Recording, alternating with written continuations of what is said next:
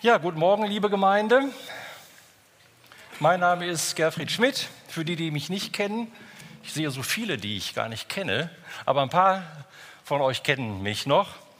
Ähm, genau, nachdem wir im Herbst letzten Jahres aus dem Ältestenteam verabschiedet worden sind, haben sich manche gefragt, wo ist er denn geblieben?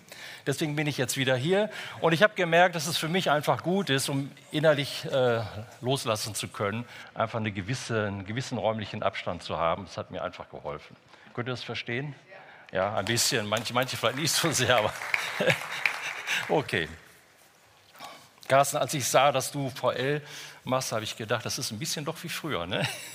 So, wir haben, waren auch zusammen im Team, 13 Jahre, 15 Jahre, ich weiß gar nicht wie lange. Also wir wissen mittlerweile schon, wer was denkt und brauchen uns gar nicht mehr groß kurz schließen. Ähm, aber gut, das war früher, war auch nicht alles schlecht, aber heute ist heute und heute soll es um Jesus gehen, nicht um uns, um das, was er mit unserem Leben vorhat und ähm, ähm, ja, was so seine Gedanken über uns sind. Ich bin äh, zu diesem Thema, äh, was ich mit euch besprechen möchte, in der ähm, Osterzeit, in der Passionszeit gekommen, weil die Geschichte, die wir uns äh, anschauen werden, in diese Zeit fällt. Und mein Thema habe ich genannt, die Macht deiner Worte. Und äh, es geht jetzt nicht um die Worte, die äh, mein Vater immer zu mir gesprochen hat oder meine Mutter oder irgendwelche anderen Leute oder irgendwelche Verletzungen, die ausgesprochen wurden und die auch eine Macht über mich haben. Darum geht es heute Morgen nicht, also kein seelsorgerliches Thema, sondern es geht mir um äh, die Worte, die wir selber im Namen Jesus sprechen und vor Gott uns Vollmacht gegeben hat.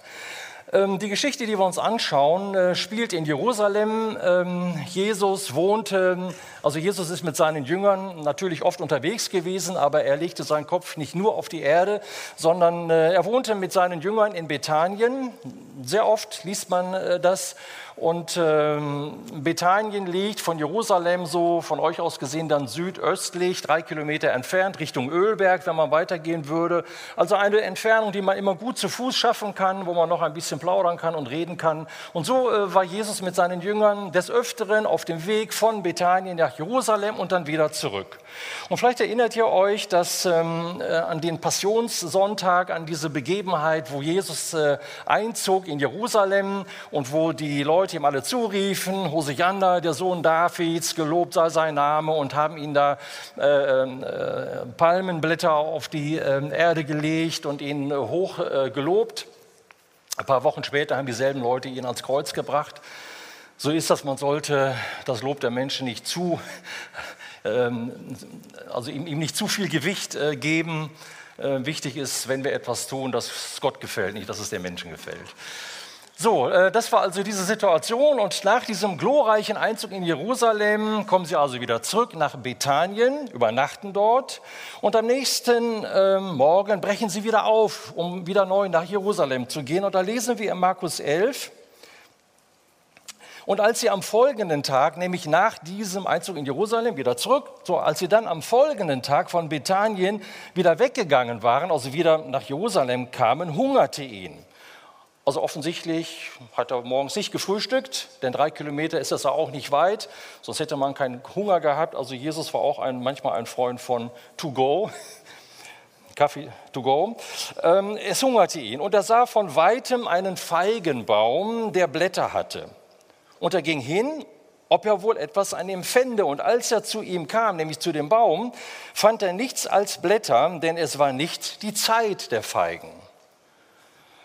Und er begann und sprach zu ihm, zu dem Baum, nie mehr in Ewigkeit soll jemand Frucht von dir essen. Und seine Jünger hörten es. Sind also unterwegs, Jesus sitzt am Baum, geht hin und er redet laut mit dem Baum, denn es, der Baum stand ja ein bisschen abseits. Die Jünger hören das und ich kann mir denken, Johannes stupst den Petrus an und sagt, wir haben ja schon manches Merkwürdige erlebt. Redet er jetzt mit Bäumen? Habe ich das gehört? Redet er mit dem Baum? Matthäus redet vielleicht zu Markus. Was hat er denn jetzt? Ich meine, es ist noch nicht die Zeit für Äpfel am Apfelbaum. Ja? Früchte kommen erst zu einer bestimmten Zeit. Und hier hieß es, der Feigenbaum hatte keine Früchte. Es war noch gar nicht die Jahreszeit dafür. Also nicht verwunderlich, ganz normaler Zustand. Thomas fragt Lukas, soll man was sagen? Sollen wir ihn fragen? Oder ja, Wir, wir warten mal ab, mal gucken. Wenn es wichtig ist, wird er uns schon eher was sagen. So, das ist also diese Begebenheit. Und sie gehen jetzt einfach weiter. Sie gehen jetzt nach Jerusalem. Dort findet dann das statt, was wir unter der Tempelreinigung äh, kennen. Jesus macht den Tempel ein bisschen sauber und schmeißt die ganzen Händler raus. Manche äh, sind aufgrund dieses Bibeltextes dann äh, zu der Meinung gekommen, dass man ähm, im Gottesdienst oder nach dem Gottesdienst keinen Kaffee trinken dürfte oder irgendwas äh, da Geld für nehmen dürfte, weil ja das Jesus nicht will. Aber damals war es so, wenn man das im Alten Testament nachschaut, ähm, die Leute haben nichts Falsches gemacht, denn sie sollten ja, wenn sie jetzt zum Tempel gingen und ihre Opfersache nicht groß mitbringen konnten, das gegen Geld eintauschen. Also Geldwechsler waren nicht verkehrt an sich. Bloß Jesus wollte, dass das nicht im Tempel stattfand, sondern davor, weil der Tempel ist ein Haus des Herrn und ein Platz für die Nationen, um Gott zu erleben und Gottes Größe zu sehen. So, das hat Jesus auch wieder gerade gezogen, gerade gestellt.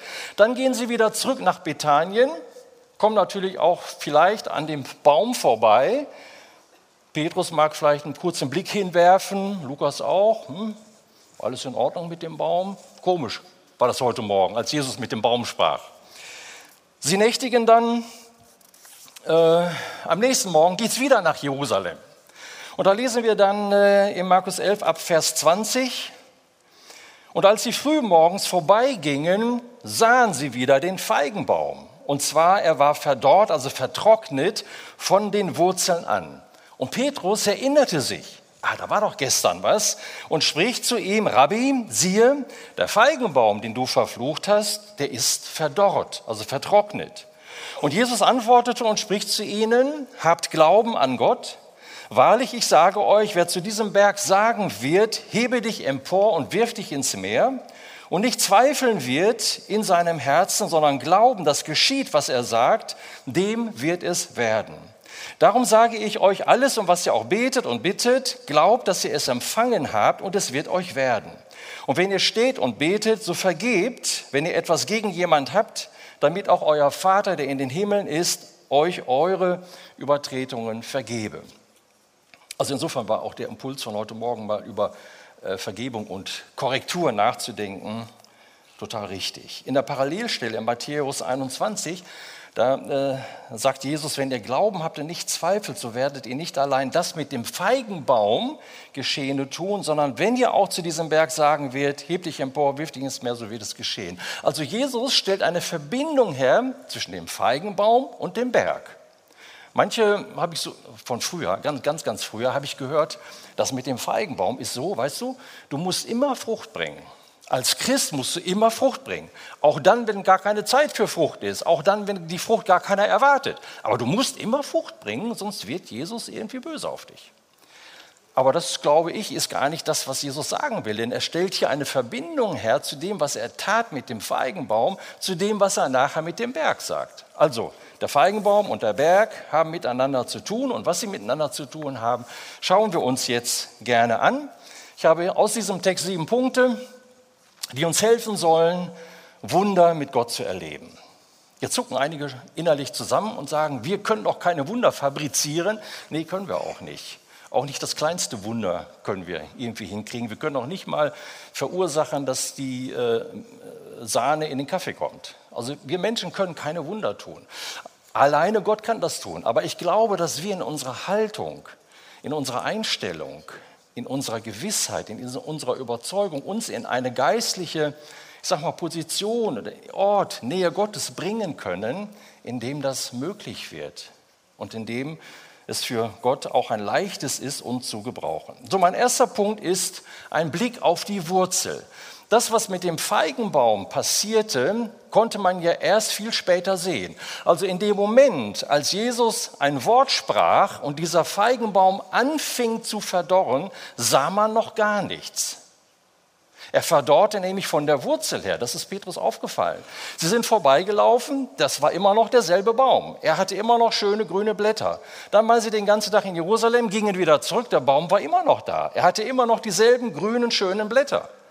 Aber Jesus hatte ein Wort gesprochen und in Wirklichkeit war dieser Baum schon am Vertrocknen.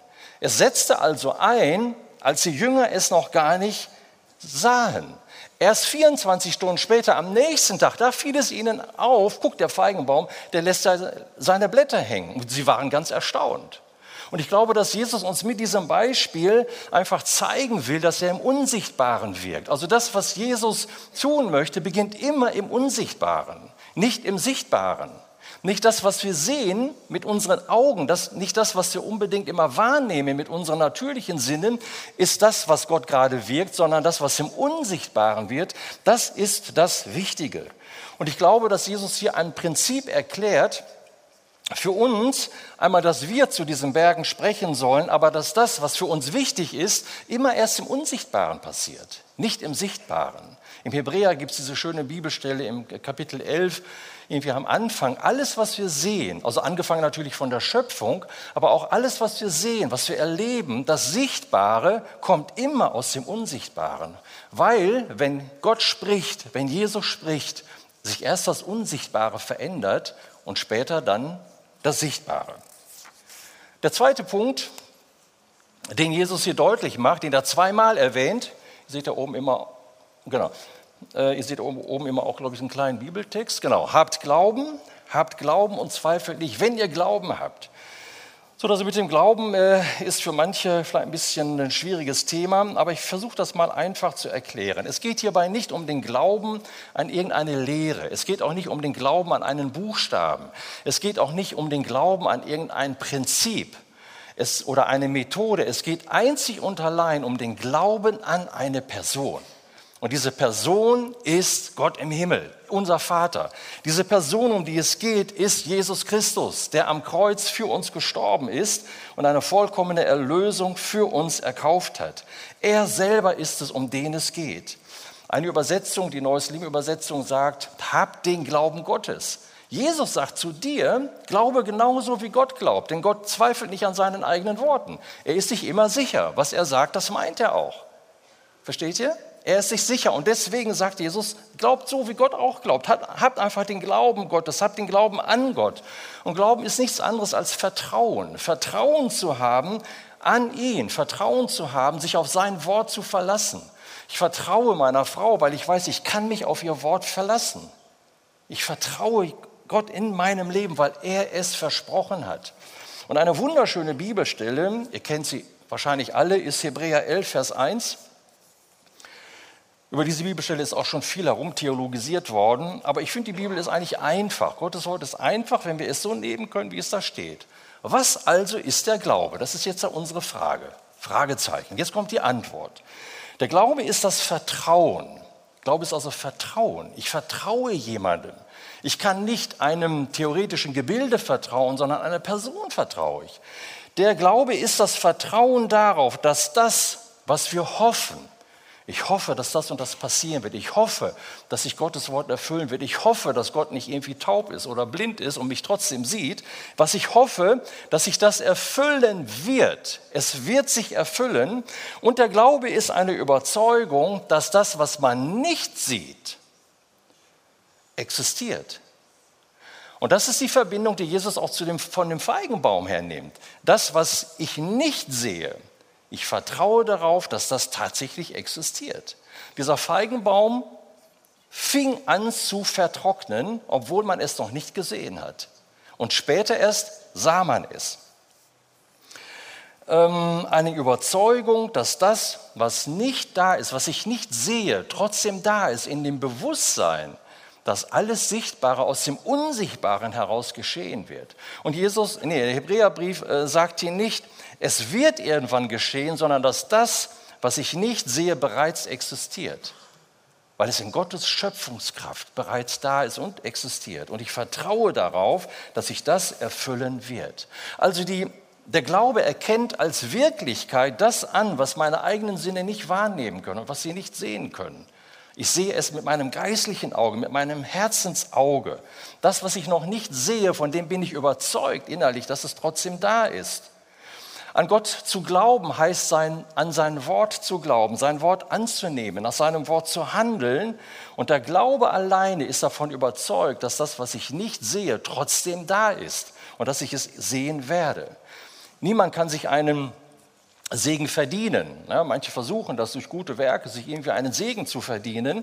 Aber um nicht meine Werke, das funktioniert einfach nicht, aber der Glaube ist ein Schlüssel dafür, dass ich das, was Jesus für mich erkauft hat und gewollt hat und in meinem Leben sieht, dass ich das erleben kann.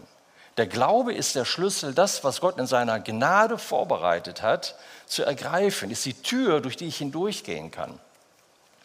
Ihr kennt das von der Errettung, ich glaube im Titel steht das, so sind, so sind wir errettet aus Gnade. Alles kommt aus Gnade. Ich kann mir nichts verdienen. Seine Erlösung am Kreuz ist Gnade. All seine Segnungen, die ich erfahre, ist alleine Gnade. Er rettet aus Gnade durch Glauben. Der Glaube ist die Tür zu dieser Gnade, Zutritt zu bekommen. Jetzt haben wir geklärt, was Glaube ist von der Definition her, also das Vertrauen, dass das, was ich nicht sehe, doch existiert. Wie bekomme ich Glauben an Gott? Gut, da kennt ihr diese Bibelstelle im Römer, ne? der Glaube kommt durch das Hören des Wortes Gottes, durch das Hören des Evangeliums. Die, dadurch kommt der Glaube, durch das Wort Gottes alleine. Aber es gibt da auch im Korintherbrief die Gabe des Glaubens. Dann kann ich doch beten, Herr, schenke mir doch die Gabe des Glaubens. Und richtig ist, der Heilige Geist wirkt seine geistlichen Gaben nach seinem eigenen Ermessen und er schenkt dem einen eine, diese Gabe und dem anderen auch eine Gabe des Glaubens. Aber dieser Glaube ist dann nicht für mich, weil die Gaben, die Gott schenkt, sind ja zur Erbauung der Gemeinde. Das heißt, ich bekomme dann eine Gabe für einen bestimmten Zweck oder eine bestimmte Zeit oder für einen bestimmten Anlass zu glauben, zur Erbauung der anderen, für die anderen, aber nicht für mich. Für mich ist dieser Glaube dann nicht. So, jeder, Paulus sagt, dass jeder ein Maß des Glaubens bekommen hat von Gott. Und es liegt in meiner Verantwortung, dieses, was er mir geschenkt hat, verkümmern zu lassen, vertrocknen zu lassen oder damit was zu machen, dass, ich das, dass, dass das wächst, dass es äh, anfängt zu blühen in meinem Herzen. Es liegt nicht in meiner Macht, diejenigen, die einen Garten haben, wissen das, irgendwelche Blumen hervorzubringen. Es liegt nicht in meiner Macht, Äpfel zu produzieren oder etwas dafür zu tun, dass da Äpfel wachsen. Aber ich kann dem Apfelbaum helfen, durch eine gute Kultur und durch gute Pflege, dass er Äpfel hervorbringt. Und so ist das mit meinem Glauben. Ich kann den selber nicht äh, irgendwie, ich kann Vertrauen mir nicht geben, mir, ja, mir selber nicht nehmen. Ich kann für dich nicht beten, dass du Vertrauen zu Gott bekommst, weil Vertrauen wächst. Vertrauen wächst in einer guten Kultur, in der Gemeinschaft mit Gott, in der Überzeugung, dass sein Wort die einzige Grundlage für mich ist. Und wenn du ähm, eine Zusage Gottes, an die du glaubst, ähm, nicht verlieren willst, dann fange an, darüber zu hören, darüber nachzudenken und dann entsteht die, die Sicherheit in deinem Herzen, dass dass, äh, sag mal, dass dieser Glaube sich verfestigt, egal um welche Art der Zusage oder Versorgung es sich handelt. Vertiefe dich einfach in Gottes Wort hinein, dann wird Gottes Wort dich mit seiner Gegenwart erfüllen. Und es gibt keine andere Quelle für Glauben als nur alleine Gottes Wort. Alles andere kann mir vielleicht helfen oder ist irgendwie nützlich, aber nur sein Wort, die Gemeinschaft mit Jesus, kann meinen Glauben wachsen lassen. Und wenn wir in unserem Herzen dann von den Verheißungen Gottes überzeugt sind, dann glauben wir nicht nur, dass Gott irgendwann etwas tun kann, sondern dass er etwas tun wird, so wie Jesus es sagt. Glaubt, dass es geschehen ist und es wird euch werden. Der Glaube ist etwas, der davon ausgeht, dass etwas bereits existiert. Und dann erfüllen sich sogar unsere eigenen Worte. Das fand ich ganz erstaunlich hierbei. Jesus sagt nicht, wenn ihr irgendwie betet, werden sich die Worte Gottes erfüllen, sondern eure Worte werden sich erfüllen. Weil nämlich unsere Worte dann identisch sind oder sich decken mit Gottes Worten, wenn ich in seinem Willen bete.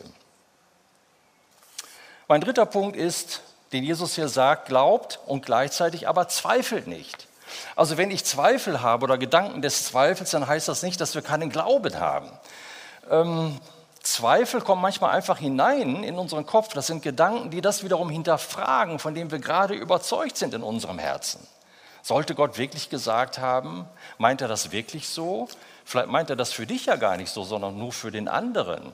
Ist das wirklich alles so wahr? Schau doch mal auf deine Erfahrungen. Und schon passiert es, dass diese Gedanken sich in meinem Herzen verfestigen und zu Zweifeln werden. Und Zweifel und Glaube neutralisieren sich. Dann habe ich auf der einen Seite Glauben, weil ich Gott vertraue und seinen Verheißungen vertraue. Auf der anderen Seite habe ich Zweifel, die das wieder annullieren. Und keinem ist geholfen. So als wenn ich so heißen Apfelstrudeln mit Vanilleeis esse. Nach einer Weile neutralisieren die sich, dann ist das alles nur noch lauwarm. Und nichts ist mehr heiß und nichts ist mehr warm. So ist das dann mit dem Zweifel und dem Glauben. Deswegen gib den Zweifeln erst gar keinen Raum. Wenn diese Gedanken kommen, schmeiß sie einfach raus aus deinem Kopf und gehe dem nicht nach, dass diese Zweifel keinen Raum in deinem Herzen bekommen. Lerne einfach die Zweifel wie ungebetene Gäste einfach wieder herauszubeten aus deinem Leben. Abraham ist uns da ein sehr gutes Beispiel. Das wird so im Römer 4 beschrieben, wie er natürlich sein Unvermögen immer wieder sah, war alt, Sarah war alt und nichts passierte, immer noch kein Kind. Aber dann steht er, er schaute nicht auf die Umgebung, er schaute nicht auf seine Umstände, er zog sie nicht in seine Betrachtung hinein, sondern er vertraute trotzdem Gott. Die Frage ist immer, wem schenken wir unsere Aufmerksamkeit? Schenken wir den Zweifeln unsere Aufmerksamkeit, den Umständen die Aufmerksamkeit oder schenken wir dem Glauben und der Gewissheit des Wortes Gottes unsere Aufmerksamkeit? Zweifel entstehen einfach, wenn wir auf die falschen Dinge in unserem Leben achten. Mein vierter Punkt ist von sieben, sprich einfach deine Bitten aus. Jesus sagt ja, wenn ihr betet und bittet. Und wenn wir nicht bitten, empfangen wir oft gar nicht oder können nicht empfangen, weil äh, Jesus möchte auch von uns das hören. Was brauchen wir denn? Was erbeten wir denn von ihm? Da gibt es einen schönen Bibelvers im 1. Johannes 5. Da steht, dies ist die Zuversicht, die wir zu ihm haben, dass er uns hört.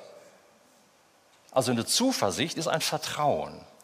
Ich habe Zuversicht. Ich weiß, wenn ich irgendwo zum, zum, zu meinem Chef gehe, ich habe Zuversicht zu ihm, dass er mir nicht den Kopf abreißt, sondern das anhört, was ich ihm zu sagen habe. Ich habe Zuversicht, Vertrauen, dass wir Zuversicht haben zu ihm, dass er uns hört. Ist doch schon mal gut, wenn wir wissen, dass Gott uns hört, dass er uns wirklich hört.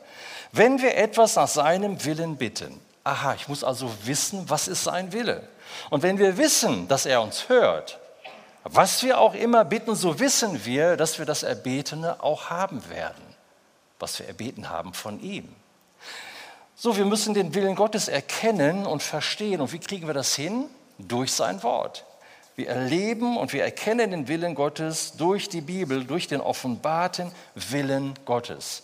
Und hier steht eben, den Willen Gottes zu beten oder in seinem Willen zu beten. Manche sagen auch, ja, wir beten einfach, dass Gottes Wille geschieht irgendwie. Das wird dann schon so sein. Äh, und je nachdem, was so ist, ja, hat geklappt oder hat nicht geklappt. Aber Gott möchte, das sagt Jesus hier, dass ähm, wir Klarheit haben über den Willen Gottes und in dieser Klarheit über die Offenbarung des Willens Gottes dann darum beten, dass dieser Gotteswille ähm, eintritt und ähm, ähm, sichtbar wird. Versteht ihr den Unterschied? Ja, dass wir selber aktiv uns äh, Mühe machen oder in das Wort Gottes hineinschauen, was ist sein Wille. Und dieses Gebet wird dann etwas bewegen und bewirken. Mein fünfter Punkt ist, Jesus sagt hier, sprich zu dem Berg. Also wenn ihr das glaubt, was, dann werdet ihr das mit dem Feigenbaum tun. Und Jesus meint jetzt nicht, dass wir irgendwelche Bäume vertrocknen lassen sollen, sondern zu einer Situation sprechen, und darauf vertrauen, dass das, was wir selber sagen in dem Moment, was wir selber beten, dass das in Erfüllung kommt. Und so wie Jesus zu dem Feigenbaum gesprochen hat, so was sind die Berge in unserem Leben? Ich glaube nicht, dass damit gemeint ist, dass wir irgendwie hier den Teutoburger Wald wegheben sollen, weil uns das zu mühsam ist, da immer drüber zu laufen.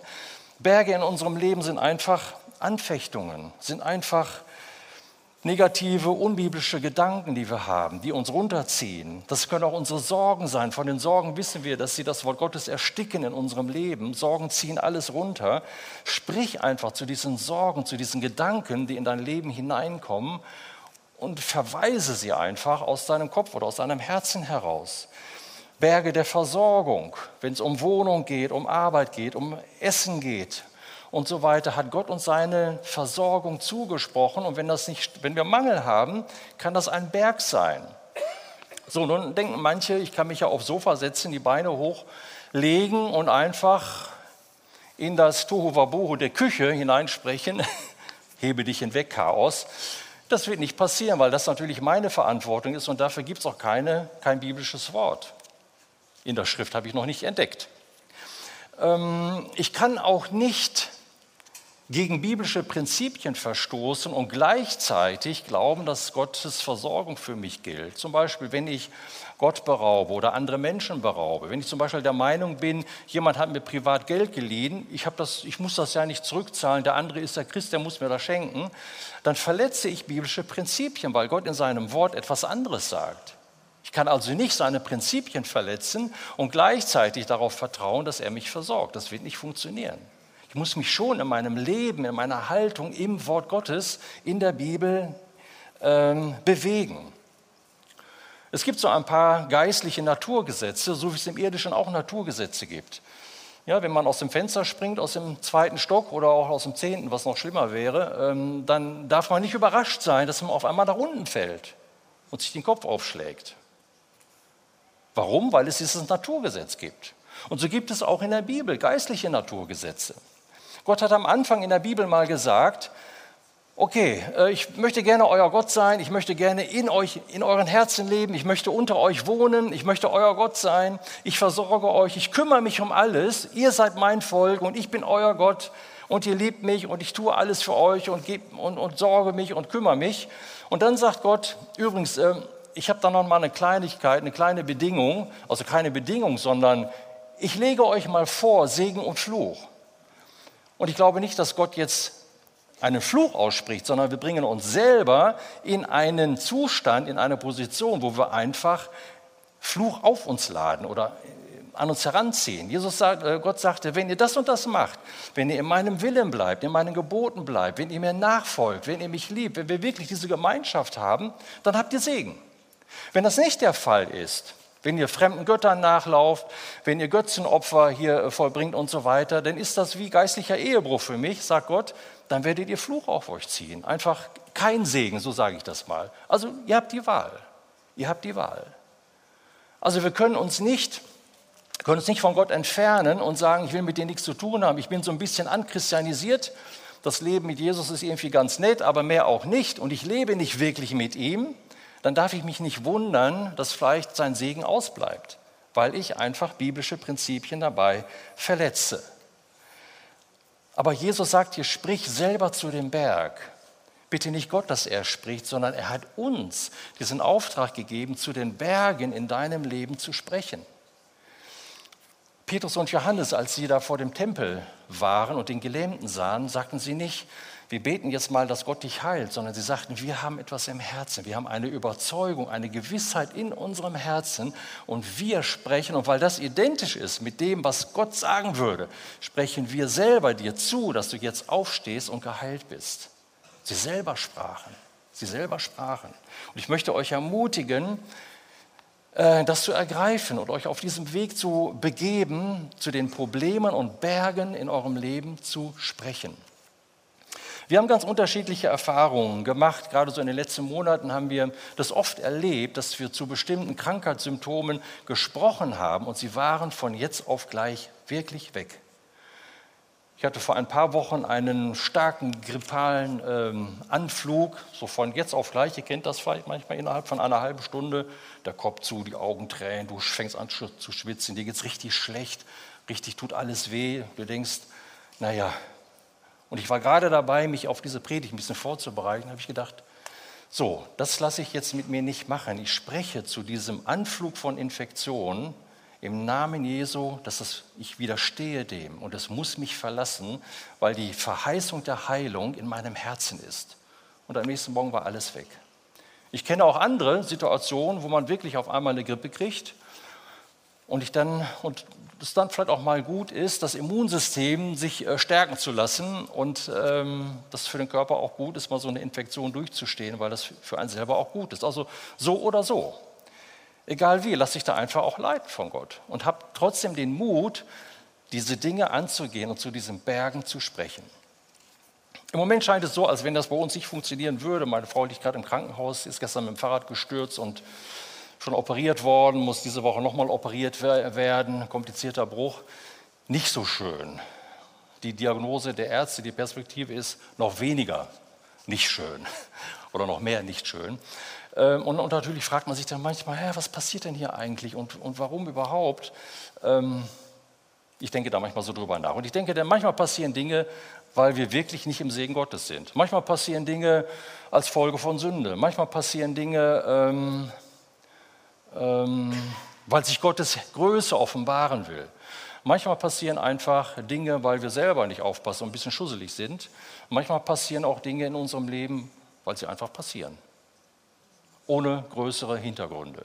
Aber die Frage ist immer nicht danach zu grübeln, warum ist denn das, obwohl wir das persönlich immer so machen, wenn wir irgendwie Geld verlieren oder irgendwas anderes erleben, was nicht so schön ist, fragen wir immer Gott, willst du zu uns auch sprechen? Willst du uns was sagen? Sollen wir uns korrigieren lassen? Sind wir noch in deinem Willen mit dem, wo wir unterwegs sind? Oder willst du irgendwelche Haltungen hinterfragen? So, weil ich glaube, dass Gott durch jede Situation, durch alles, was uns passiert, auch immer zu uns redet. Aber die Frage ist immer, wo geht's hin? Was ist meine Perspektive? Wir sollten immer nach vorne schauen und zu überlegen, was möchte Gott jetzt in dieser Situation tun und wie geht es weiter und was, worauf schaue ich? Schaue ich auf meine Umstände oder lerne ich darauf zu schauen, was Gottes Wort in meinem Leben tun möchte? Und das, ich kann natürlich viel reden zu allen möglichen Bergen oder Problemen. Ich kann einfach was sprechen, aber das Sprechen alleine wird nichts bewirken. Erst wenn sich das Wort Gottes mit dem Glauben in meinem Herzen verbindet, dann wird es zu einer Kraft in meinem Leben. Und damit komme ich zu meinem vorletzten Punkt. Jesus sagt, wenn ihr empfangen habt, glaubt, dass ihr es empfangen habt. Also ich bete, ich glaube, ich zweifle nicht und ich empfange. Das heißt, da ist eine Gewissheit in meinem Herzen und dann erlebe ich manche Dinge. Ich habe mir überlegt, am besten kann ich das an negativen Beispielen erklären. Ich stehe vor dem Spiegel morgens und denke, oh, Gerfried, du siehst wieder so schlecht aus, irgendwie total, irgendwie, ich mag mich selber nicht und die anderen mögen mich vielleicht auch nicht, deswegen. Aber im Allgemeinen kämme ich mir die Haare, dann putze mir die Zähne und alles ist wieder gut. Das ficht mich nicht weiter an, so ein Gedanke. Aber jetzt könnte es sein, weil dieser Gedanke auch eine Lüge ist, weil Gott sagt, ich bin total klasse und ich sehe total gut aus und auch wenn mich nicht alle mögen, aber Gott mag mich und er liebt mich. Punkt, Ende. Amen, genau. Das ist das Wort Gottes über mich. Aber jetzt kann ich auch vor dem Spiegel stehen und sagen, oh Mann, die, letzte, die letzten Tage waren so schlimm, mir geht so schlecht, das ist alles so schwierig und die Leute mögen mich auch nicht. Und gestern hat mich jemand kritisiert und meine beste Freundin hat auch schon wieder nicht angerufen. Oh Mann, wie ist das alles schwierig, schwierig, schwierig. Und ich fange an, die ganzen Sorgen einzuladen. Es gab mal früher so ein altes Lied, für die, die schon älter sind. Äh, wie war das nochmal? Guten Morgen, liebe Sorgen, seid ihr auch schon alle da? Kommt alle rein, viel Platz hier in meinem Leben. Ich fühle mich wieder wohl mit euch, wir kennen uns.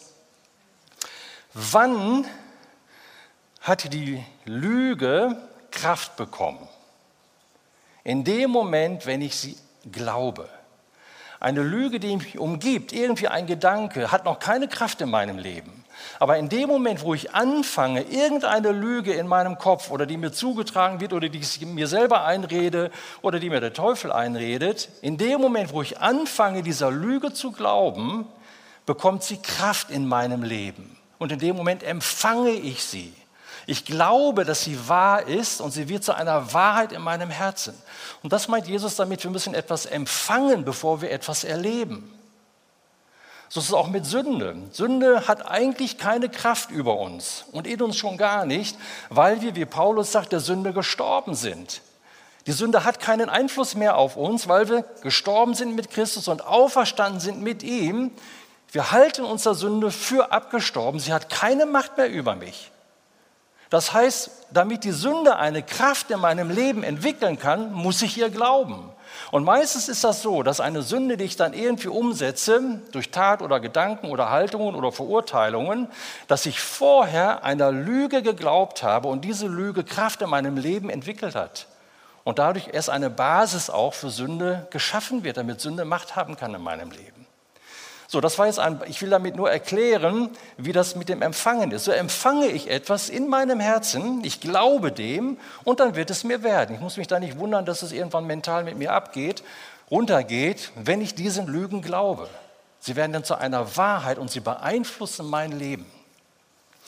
Genauso sollte es aber andersrum sein, dass ich die Wahrheit glaube, dass ich das was ich glaube von Gottes Verheißung her in meinem Herzen, dass ich das empfange und zu einer Wahrheit wird. Und dieser Prozess, den beschreibt Jesus mit dem Feigenbaum. Das ist dieser Zeitraum, wo Gott sein Wort spricht oder wo wir jetzt im Namen Jesu sprechen zu einem Berg, aber ist noch nicht da. Ich empfange es erst und dann wird es mir später werden, genauso wie bei dem Feigenbaum. Da hat es 24 Stunden gedauert. Manchmal dauert es 24 Tage, manchmal drei Monate, das weiß ich nicht. Ich habe schon oft den Satz gehört, ja, ich habe gebetet, aber nichts ist passiert. Das ist eigentlich äh, geistlich unlogisch, weil nicht immer sofort was passiert, wenn ich bete, sondern wenn ich bete, passiert etwas im Unsichtbaren, nämlich an der Wurzel des Feigenbaumes. Und dann halte ich fest, ich empfange das in meinem Herzen und dieser Prozess, bis das denn sichtbar wird, das Sichtbare geschieht immer aus dem Unsichtbaren, das ist dieses Empfangen zu haben in meinem Herzen und festzubleiben in meinem Herzen. Es ist bereits in der Vergangenheit geschehen. So, um euch nicht noch mehr überzustrapazieren, komme ich jetzt zum siebten und letzten Punkt. Jesus sagt in diesem Vers am Ende, vergebt. Und das sagt er nicht losgelöst, irgendwie an einem späteren Tag, sondern Jesus sagt da, wenn ihr also steht und betet, also das genau macht, was er vorher beschrieben hat. Wenn ihr steht und betet, dann, es gibt also einen Zusammenhang zwischen diesem Gebet und einer vergebenden Haltung. Vergib dem anderen. Also Vergebung hat etwas zu tun mit Gebetserhörung. Vergebung ist kein leichtes Thema, finde ich. Also mal etwas mit jemandem zu teilen oder großzügig zu sein oder mal für irgendwie einen Missionseinsatz zu machen oder im Gottesdienst einen Dienst auszuüben, finde ich, geht noch. Ne? Aber zu vergeben, finde ich echt eine schwierige Sache, die uns Gott da aufgetragen hat, wirklich zu vergeben. Ähm, mir hat geholfen, in meinen letzten 30, 40 äh, Jahren als Christ, zu erkennen, dass, wenn ich jemandem vergebe, damit nicht die Schuldfrage aufgelöst ist. Der andere muss sehen, was er mit, seinem, mit seiner Schuld und Gott macht. Ich entlasse ihn nur aus meiner Verantwortung. Ich treffe die Entscheidung, das nicht mehr zuzurechnen, das nicht mehr in meine Überlegungen einzubeziehen, was der andere mir angetan hat. Ich erinnere mich, dass meine Frau und ich mal vor Jahren hier mit einer Person beteten, die sagte dann, also mein Vater hat mir schlimme Dinge angetan und das Einzige, was er dann sagte, war, du bist ja Christin, du musst mir vergeben. Ich finde, das ist so das Schlimmste und Tiefste, was einem begegnen kann. Vergebung kann ich doch nicht einfordern. Vergeben, Vergebung kann nur gewährt werden von jemand. Und vergeben heißt, dem anderen seine Schuld nicht mehr zuzurechnen, auf meine Rechtfertigung zu verzichten. Und was der andere dann damit macht, das ist seine Sache. Ich spreche ihn ja irgendwie, ich, ich sage damit nicht, dass das alles in Ordnung war, sondern ich entlasse den anderen nur aus, meiner, aus meinen Vorstellungen und ich, ich entlasse ihn aus meinem Ärger. Und wenn wir nicht vergeben, oder ich sage mal andersrum, wenn wir vergeben, bewahrt uns das vor Groll und Wut und Bitterkeit und Zerstörung in unserem Leben. Und manchmal müssen wir uns auch selber vergeben, weil Gott uns ja auch vergibt. Dann kannst du dir selber auch vergeben. Also wir können jetzt nicht sagen, wir, können, wir, wir äh, erwarten jetzt Gottes Segnungen in irgendeinem Bereich und ich glaube und ich handle und ich, zwe ich zweifle nicht und ich sprich, spreche auch zu dem Berg und ich bete und empfange und dergleichen mehr. Aber ich bin nicht bereit zu vergeben in irgendeiner ganz anderen Sache. Da muss ich mich nicht wundern, dass ich keinen Segen empfange. Weil das ist ein biblisches Prinzip, ist ein geistliches Naturgesetz. Jesus sagte also, wenn du irgendetwas gegen irgendjemand hast, also irgendetwas, groß oder klein, neu oder alt, wenn du irgendetwas gegen irgendjemanden, dieser irgendjemand, das kannst du selber sein, das kann dein Ehemann sein, deine Ehefrau, ein Familienmitglied, Eltern, Kinder, das kann ein Freund sein, ein Nachbar sein, also irgendjemand, es kann ein Kollege sein, ein Verwandter, ein Feind, wenn also irgendetwas, wenn du irgendetwas gegen irgendjemanden hast, dann führt dies dazu, dass dein Gebet nicht erhört wird. Egal, wie viel Zeit du im Lobpreis verbringst, egal, wie viel du in der Bibel liest, egal, wie viel du glaubst und machst und tust und betest, es wird nicht geschehen. Ein geistliches Prinzip. Und das hängt Jesus auch an dieser Stelle einfach an. Lobpreisteam, ihr dürft schon nach vorne kommen. Ich möchte noch mal diese sieben Punkte aufführen. Genau. Die Wurzel zeigt uns, dass zunächst die Dinge immer im Unsichtbaren geschehen, bevor sie sichtbar werden. Dann fordert uns Jesus auf, mehrmals in diesem Vers wirklich Glauben zu haben, Vertrauen zu haben. Und ich äh, möchte euch da wirklich ermutigen, äh, in das Wort Gottes hineinzugehen, um Gott zu entdecken. Wir müssen seinen Willen für unser Leben, für unsere Situationen entdecken und schauen, was er für uns vorbereitet hat. Aus Gnade, aber durch Glauben. Dann lass die Zweifel nicht in dein Herz und kümmere dich nicht um die falschen Dinge. Sprich deine Bitten deutlich aus und zu dem Berg, sprich zu dem Berg selber, weil Jesus das so sagt. Weil Jesus das so sagt. Und sei bereit zur Vergebung. Lass uns gemeinsam aufstehen. Jesus, wir danken dir, dass du uns hier einige Dinge so klar an die Hand gibst, die eigentlich ganz einfach sind.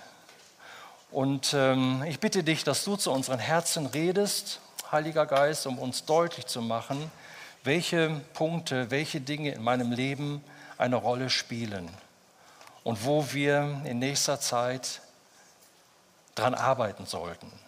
Ich danke dir für dein Wort, durch welches du uns deinen Willen offenbarst. Und ich danke dir für deine Zuversicht, die du uns schenkst. Amen.